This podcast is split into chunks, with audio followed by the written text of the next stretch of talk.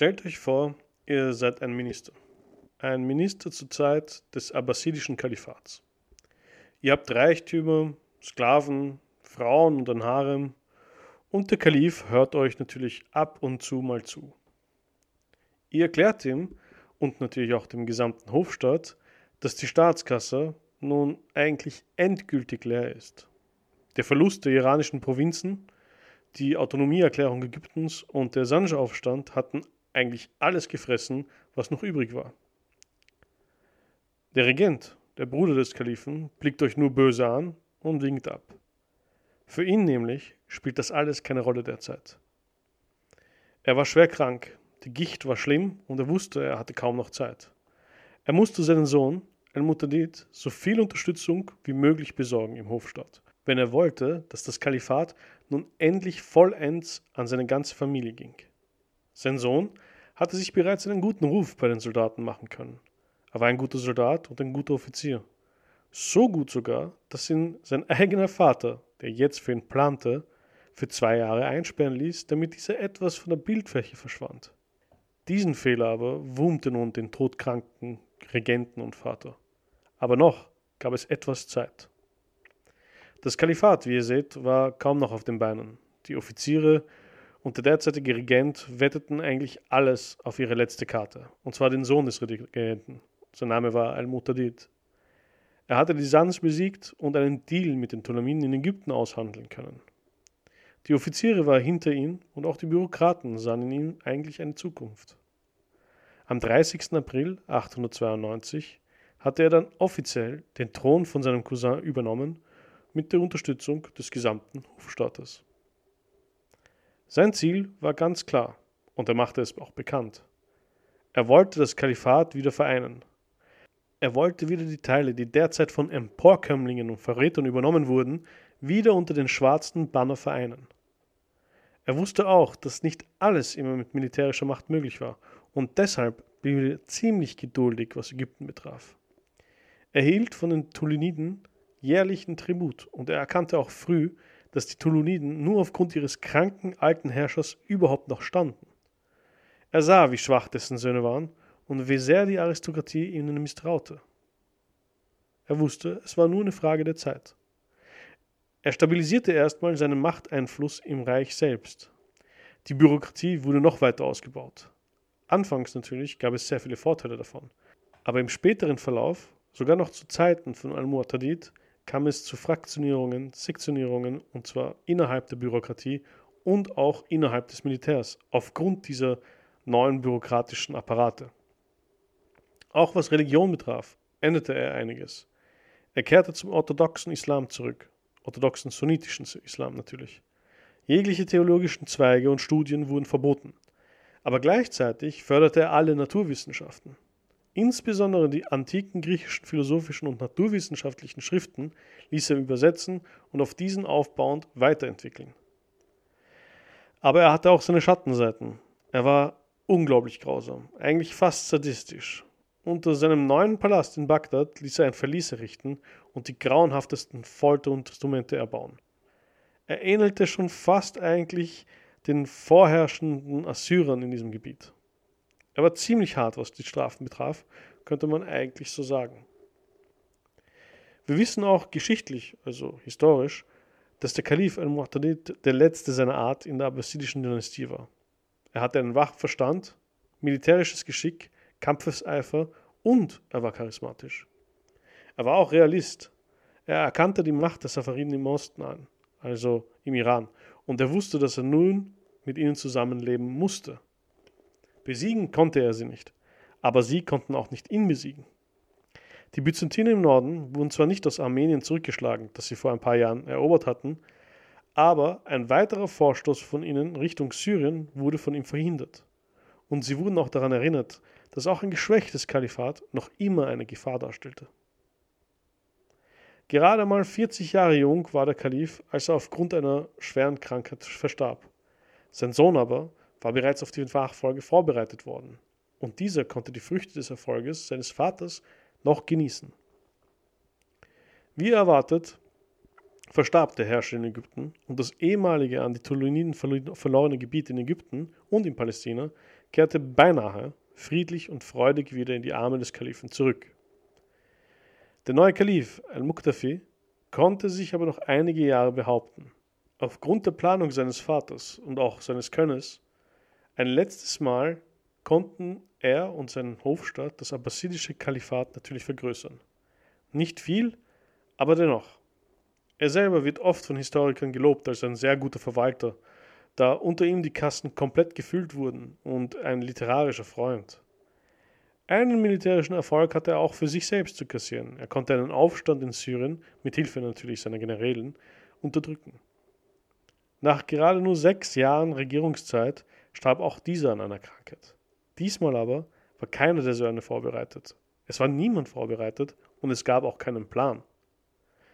Prinzipiell können wir ein besonderes Phänomen derzeit eigentlich erkennen, das alle paar Jahre auftaucht, abgesehen davon, dass so ziemlich jeder an Krankheiten starb. Rebellionen. Sehr viele Rebellionen und Aufstände. Rebellionen in einem System ist das Anzeichen von einem Verfall. Ein Anzeichen von einem Umschwung und von Unzufriedenheit. Diese Rebellionen wurden auch nicht immer von denselben Leuten angeführt oder geführt. Es sind nicht immer Bauern oder Sklaven gewesen, die unterdrückt wurden, sondern es war auch das Militär, Bürokraten und Aristokraten. Insbesondere im Abbasidischen Reich war es das Militär da dieses nie rechtzeitig bezahlt wurde oder diese mehr Lohn verlangten. Gleichzeitig darf man natürlich auch nicht vergessen, dass durch diesen Machtverlust, der durch diese Rebellionen entsteht, auch extern sich etwas ändert und es zu neuen Mächten kommt, welche diese Leere, dieses Machtvakuum wieder füllen. Zu Zeiten des neuen Kalifen war es ja auch so. Die Abbasiden, die gerade erst Ägypten wieder gewonnen hatten und die Ptoleniden besiegt hatten, verloren nun Nordafrika, also Teile von Marokko, im heutigen Marokko, an eine neue Dynastie, und zwar die der Fatimiden. Das hieß nun, dass Spanien, welches noch immer unter den Umayyaden gehörte, und nun auch Marokko einer neuen Dynastie gehörte, einfach verloren waren. Der Gouverneur nämlich, äh, der Abbasiden, war 902 auf einem Feldzug in, in Sizilien, also in Italien unterwegs, als diese Fatimiden diese Chance nutzten und sich Teile des Reiches einfach unter den Nagel rissen. Innerhalb von sieben Jahren hatten die Fatimiden nun den ganzen Maghreb, abgesehen von den Teilen der Umayyaden natürlich, und auch Sizilien erobert. Sie grenzten an Ägypten und versuchten immer und immer wieder, Ägypten für sich zu gewinnen. Die Abbasiden ihrer Seite versuchten es einige Male wieder das Gebiet für, für sich wieder zurückzugewinnen, aber wurden jedes Mal zurückgeschlagen. Im Herzen Mesopotamiens, also Teile von Syrien und Irak, hatten sich dort die Hamdaniden als autonom ausgerufen und Mekka ging an die Kameriten verloren. Alles waren größere aristokratische Familien mit sehr viel Unterstützung des Militärs. Alle sahen natürlich die Chance für sich gekommen, ein Stück vom Kuchen zu kriegen. Der Kalif ähm, herrschte nun ca. 20 Jahre und am Ende seines Lebens war auch fast nichts mehr vom Kalifat übrig. Offiziell war das Kalifat nun bankrott. Eigentlich das gesamte Reich war schon von anderen Herrschern und Dynastien beherrscht worden, außer kleine Teile von Syrien und Teile vom Irak wurden noch direkt vom Kalifen beherrscht. Byzanz plünderte sich immer wieder ungezügelt im Norden des Reiches ähm, durch. Nordafrika war weg. Ägypten und große Teile von Syrien waren nun an die Fatimiden ebenfalls verloren gegangen über die Jahre. Sonderbarerweise waren nur die Iraner im Osten ruhig geblieben. Nach dem Tod dieses Kalifen stritten sich die Söhne um die Reste und das Reich war im langsamen Prozess des Verfaulen gefangen. Die türkischen Offiziere und Bürokraten regierten nun mehr als die ernannten Kalifen und auch die versuchten vergeblich, das bisschen Reich noch zu retten, welches übrig blieb. Um die Jahrhundertwende herum übernahm dann eine neue türkische Dynastie die Zügel in die Hand. Und zwar die Seldschuken. Diese Dynastie, ursprünglich aus Zentralasien, hatte die persische Sprache und Kultur angenommen und auch die Regierungsform. Sie waren gebildet und im Krieg extrem versiert. Die arabischen Kalifen, nur noch Puppen in ihren Händen, hatten keine Chancen gegen sie.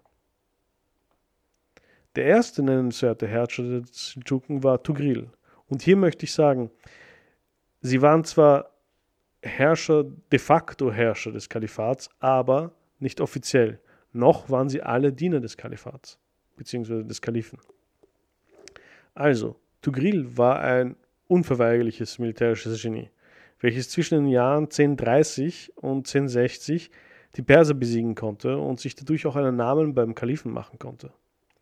Die Seldschuken vertrieben langsam aber sicher die alten türkischen und nordafrikanischen Offiziere und Bürokraten im Hofstaat und etablierten für sich eine feste Basis im Kalifat. Die Fatimiden hatten sich eben, wie gesagt, in dieser Zeit wieder in Ägypten etabliert und versuchten nun immer mehr von Syrien und der Levante an sich zu reichen. Ihr Reich erstreckte sich nun vom heutigen Marokko bis in die Türkei. So schwach war das abbasidische Kalifat geworden. Und hier ungefähr werde ich für heute aufhören. Es war ziemlich viel und ich bin ziemlich viel übergangen, weil es historisch gesehen nicht sehr viel gibt über diese Periode. Aber jetzt, ab der Jahrhundertwende, werden sich ziemlich viele Ereignisse herauskristallisieren. Ich werde es nochmal kurz zusammenfassen, wie die islamische Welt nun situiert war. Die Umayyaden herrschten noch immer über Spanien und Teile von Mauretanien und Marokko. Die Fatimiden herrschten von Marokko bis zur Türkei. Die Kamariten hatten einen Großteil der arabischen Halbinsel für sich erobert. Die Hamdaniden hatten den Norden Syriens und des Iraks und Teile der Türkei für sich. Und die Abbasiden mit Hilfe des Seldschuken hatten Teile des Iraks und Teile des Irans. Und die Ghazwaniden, eine neue iranische Dynastie, hatte eben Teile des Irans und Zentralasiens für sich. Die Abbasiden waren nur noch nominell, also wirklich nur noch oberflächlich ein Kalifat. Effektiv waren sie nicht mehr existent. Ihr Banner, einst groß, schwarz und mächtig, war nun klein, vergraut und zersaust.